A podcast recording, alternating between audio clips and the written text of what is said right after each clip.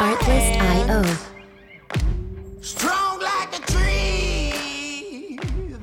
Muy buenos días, tardes o noches a la hora que nos escuchen, donde quiera que se encuentren. Sean ustedes bienvenidos a Business, en otro capítulo más, donde hablamos de, de los emprendedores, escuchando lo mejor de los emprendedores. Y en esta ocasión tenemos a Gualberto González de EV Medical. EV Medical es una empresa que se dedica a ofrecer el mantenimiento, reparación y rehabilitación de equipo médico. Pero mejor que Gualberto nos platique más eh, sobre qué va de, de IBI. Gualberto, muchas gracias por estar con nosotros. Eh, cuéntanos un poquito de qué trata IBI. Muy buenas tardes, Rogelio. Eh, gracias por la invitación. Pues mira, brevemente la empresa se dedica a dar mantenimiento preventivo, correctivo, a compra y venta de equipo usado de eh, equipo médico oftalmológico específicamente. Ok.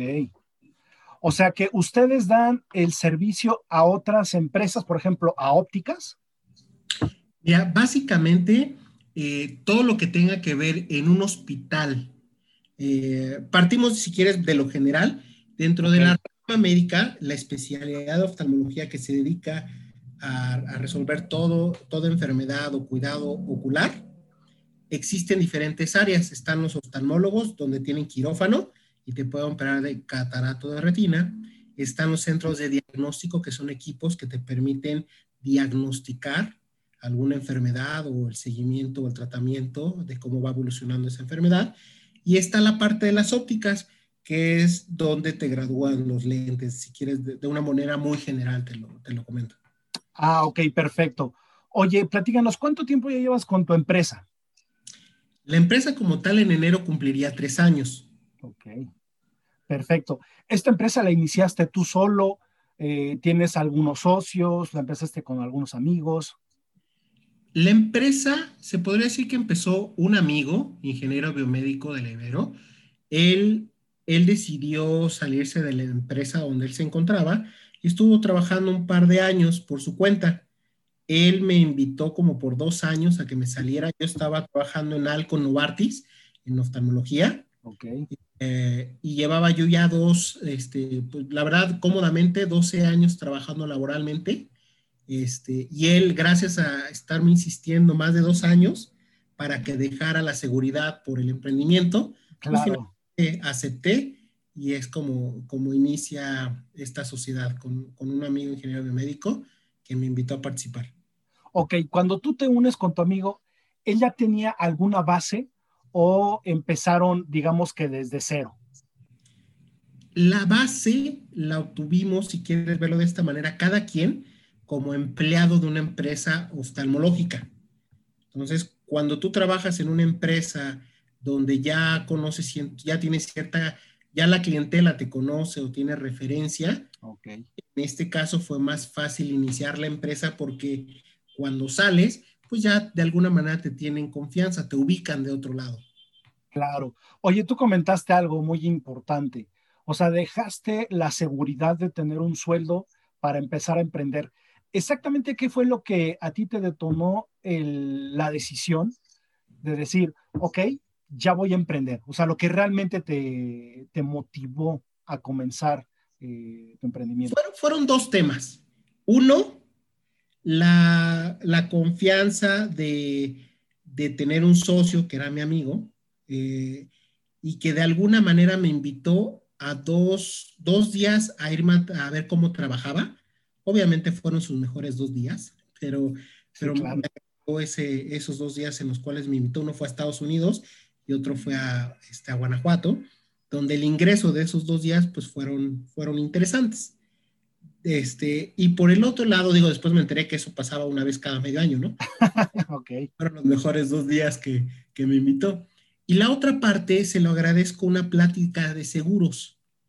En una plática de seguros por parte de la empresa donde yo trabajaba, nos platicaba que deberíamos de tener cuidado o ir planificando, porque a la edad de los 50 años aproximadamente, entre 50 y 55 años, es la edad más complicada de, de una persona que probablemente ya no esté trabajando. a entre 50 y 55 años se dice que pues ya uno ya no es tan rentable para las empresas. Tu salario ya es muy alto. Pues si deciden darte las gracias, pues probablemente sea difícil eh, que alguna otra empresa quiera contratarte a esa edad. Y justamente a esa edad, algunos ya serán padres donde probablemente sus hijos ya se encuentren en la universidad. Dicho de otra manera, el mensaje que nos estaba dando la aseguradora es que a esa edad va a ser donde más gastos vamos a tener y donde menos oportunidades laborales vamos a tener. Entonces, por supuesto. dije, bueno, algo tengo que hacer. La verdad es que estoy muy cómodo. En la empresa donde me encontraba, año con año ganaba más dinero. No hubo siquiera un año que ganara menos. Entonces, e, era una empresa transnacional, entonces, y farmacéutica. Y cuando estaba como en su apogeo, pues de alguna manera, pues carro del año cada tres años, seguro médico, gastos médicos mayores, viáticos, viajes fuera del país, este, pues ahora que la verdad es que estaba muy cómodo. Y cada año que cada vez el reto era mayor, cada año ganaba más dinero. Y de pronto, pues la pregunta fue, ¿cuál es mi objetivo a largo plazo? Mi objetivo a, corto plazo estaba resuelto, tenía lo que necesitaba. El de largo plazo no. Más o menos lo que empecé a observar en otras empresas transnacionales y compañeros eh, o conocidos, directores, algunos pasaban por, una, por un ciclo. Llegaban a un punto de su edad donde ya eran directores, tenían una buena cantidad de ingreso, estaban acostumbrados a un estilo de vida y de pronto les daban las gracias o no alcanzaban a jubilarse. Con ese dinero que, que les daban, algunos buscaban hacer su propio negocio, pero nunca estuvo planeado. Entonces, a veces ese dinero que, hicieron, bueno, que, decidieron para un proyecto, a veces lo perdían. Y estaban en algo que no tenían planeado. Entonces dije, bueno, ahorita a la yo de, se podría decir que a los 37 años aproximadamente, dije, bueno, todavía estoy joven. La energía que le estoy dedicando, pues puede ser a mi propia empresa. Si bien los primeros meses, años etc. no voy a ganar lo mismo, pero estoy seguro que cuando, no importa la edad que tenga, voy a tener ingreso en cualquier momento. Entonces, esa fue la razón principal, decir, voy a cambiar mi objetivo de ganar dinero en el corto plazo por tener una estabilidad financiera en el largo plazo. Esa fue la razón principal. Fíjate, Alberto, qué buena visión nos acabas de dar. El, que los emprendedores, pues muchas veces inician un emprendimiento por un tema de que ya no quieren tener jefes, ¿no? Pero este tema de una visión a largo plazo el estar cubierto económicamente, que no te lo da ni siquiera un seguro, que precisamente partió de ahí tu necesidad de decir, a ver, para mí, ni el seguro me va a cubrir todas las necesidades económicas que yo voy a tener, pues a largo plazo, ¿no? El poder retirarme y eh, comenzaste el emprendimiento. Eh, cuéntame, ¿qué, ¿qué se siente tener tu empresa? O sea, ¿qué sentiste cuando tú ya formaste parte de EV Medical y cuando tuviste o cuando ya viste los estados de cuenta y fueron ingresos ya meramente tuyos, porque ya, son, ya fuiste socio. ¿Qué fue lo que sentiste? ¿Cuál fue tu primer sentimiento? Creo que la primera analogía sería para aquellos que alguna vez han tenido oportunidad de aventarse de la plataforma, un clavado, obviamente no clavado como de soldadito, como dicen, ¿no? Aventarse de la plataforma de clavados de 10 metros, la primera vez que lo haces te da mucho miedo, y si te quedas viendo mucho tiempo la piscina, probablemente ni siquiera te avientes. Ya cuando te aventaste, te acabas de dar cuenta que no hay forma de regresar. No tienes forma de regresar. O sea, ya vas. Bueno, eso fue lo que me sucedió. Cuando, cuando yo me salí, la realidad es que mi caso fue muy cómodo. Yo todavía tuve oportunidad de, al salir, pues yo, yo tenía la probabilidad de tener 10 meses sin trabajar y que mi guardadito me permitiera pues vivir 10 meses cómodamente. Entonces, sí, los primeros meses, pues ni siquiera había ingresos. O sea, creo que prácticamente te podría decir que el primer año no hubo ingresos. Lo que ganaba lo tenía que reinvertir en la empresa.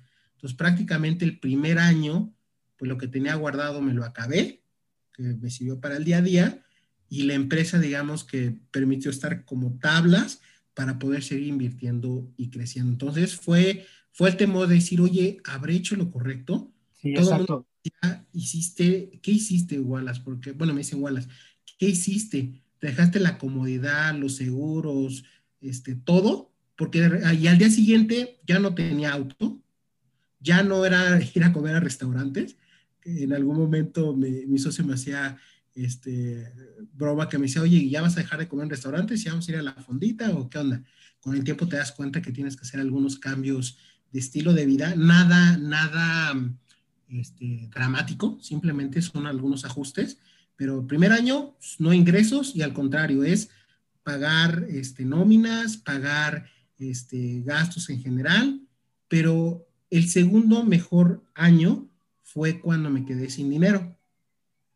Mi socio me dice entre broma y no, me dice, la verdad no me lo tomes a mal, pero me da mucho gusto que te hayas quedado sin ahorros, porque ahora sí tendrás la necesidad de hacer que la empresa crezca más rápido. Y eso es real. A partir de que ya no tenía los ahorros y que todo dependía de los ingresos, pues mediante la creatividad y algunas otras cosas permitieron que la empresa fuera creciendo este, mejor. Entonces, entre la necesidad es un factor crítico para que cualquier emprendedor pueda, pueda hacer que las cosas pasen. Claro, en, eh, como tú comentas, ¿en algún momento tuviste duda de seguir en este proyecto de No, en ningún momento, no, no, no. De hecho, la empresa donde trabajé es la cuarta vez que me, me vuelven a contactar por si toda, que para decirme que las puertas están abiertas y puedo regresar si, este, a, ¿cómo se llama? A estar dentro de un plan de selección para regresar a la empresa. Definitivamente no. O sea, no, no, tengo el salario que tenía antes, pero sí tengo una calidad de vida totalmente diferente. Es lo que te iba a preguntar. O sea, ¿qué, ¿qué, fue lo que hizo que te quedaras en tu emprendimiento? ¿La calidad de vida? El objetivo que tuve desde inicio. Yo estoy apostándole a los que aquí a 10 años, no importa pase lo que pase, va a haber ingreso. Del otro lado dependo de que si me van a seguir contratando o no. De este lado hay negocio, no importa, no importa qué edad tenga, siempre va a haber negocio. Sí, por supuesto. Oye, Alberto, ¿qué le recomendarías a los emprendedores que nos están escuchando eh, que no flaqueen en el momento en el que no ven resultados como ellos ven a corto plazo? Mira, yo creo que primero, si van a tener socio, para mí es la clave del éxito.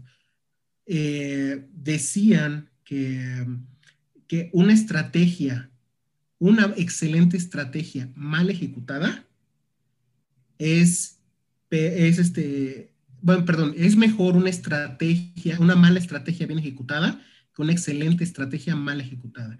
Y para que eso suceda tienes que tener un, un socio que tenga la misma visión, los mismos valores. Sé que está muy trillado, pero sabemos que si ambos tenemos los mismos valores, donde el cliente es más importante, donde no se hace cosas que uno se pueda arrepentir a futuro con los clientes, y esas decisiones es fácil tomarlas cuando tu socio es la persona indicada. Entonces, uno, tener el socio correcto. Dos, los objetivos definidos. Si cuando uno empieza, uno tiene que saber, que yo digo que antes de ser emprendedor, de, alguna manera, uno se convierte en autoempleado y luego empresario. Si yo dejo de trabajar hoy día, pues gano menos dinero.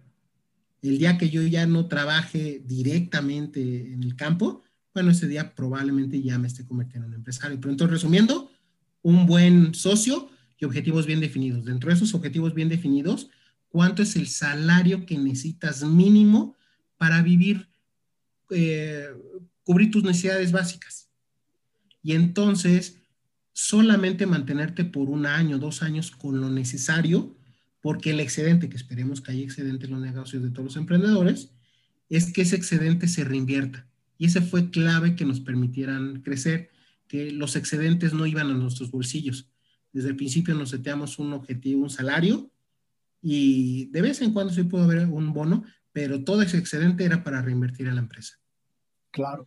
Eh, para ti, ¿cuáles son las características que debe de tener un emprendedor? Mira, mencionaba hace rato la necesidad. Si uno, cuando realmente tiene la necesidad, que esos ingresos dependen de la familia, depende tu día a día, la necesidad es maravillas. entonces, una, necesidad. Dos, pasión. Puedes tener un buen negocio y a lo mejor no estar apasionado y te puede ir más o menos, pero cuando tienes pasión, eh, no es ir a trabajar, es ir a hacer lo que te gusta. Y cuando te levantas y haces lo que te gusta, es más cómodo, es más práctico, lo disfrutas. Eso eh, yo lo diría que es necesidad de pasión. Perfecto. Por último, Alberto, ¿qué esperas de EV Medical de aquí a tres años? Hoy día hemos tenido ciertos servicios este, fuera de México, Brasil, Argentina, Estados Unidos, eh, hemos tenido cierta colaboración con algunos que podrían ser nuestra competencia. Yo creo que en tres años debemos de ser más, tener más organizada la empresa. Si bien eh, por tema de utilidades es una empresa que sí ha, sí ha sido rentable, hoy por hoy mi socio tiene una maestría, yo tengo dos maestrías y la realidad es que eso ayuda, pero no es todo. Yo creo que en tres años deberemos de tener ya una empresa más organizada con procedimientos, con objetivos todavía más definidos, que eso nos permita extender la, empresa a otras sucursales. Perfecto. Alberto, te agradezco mucho. ¿Algo más que nos quieras compartir?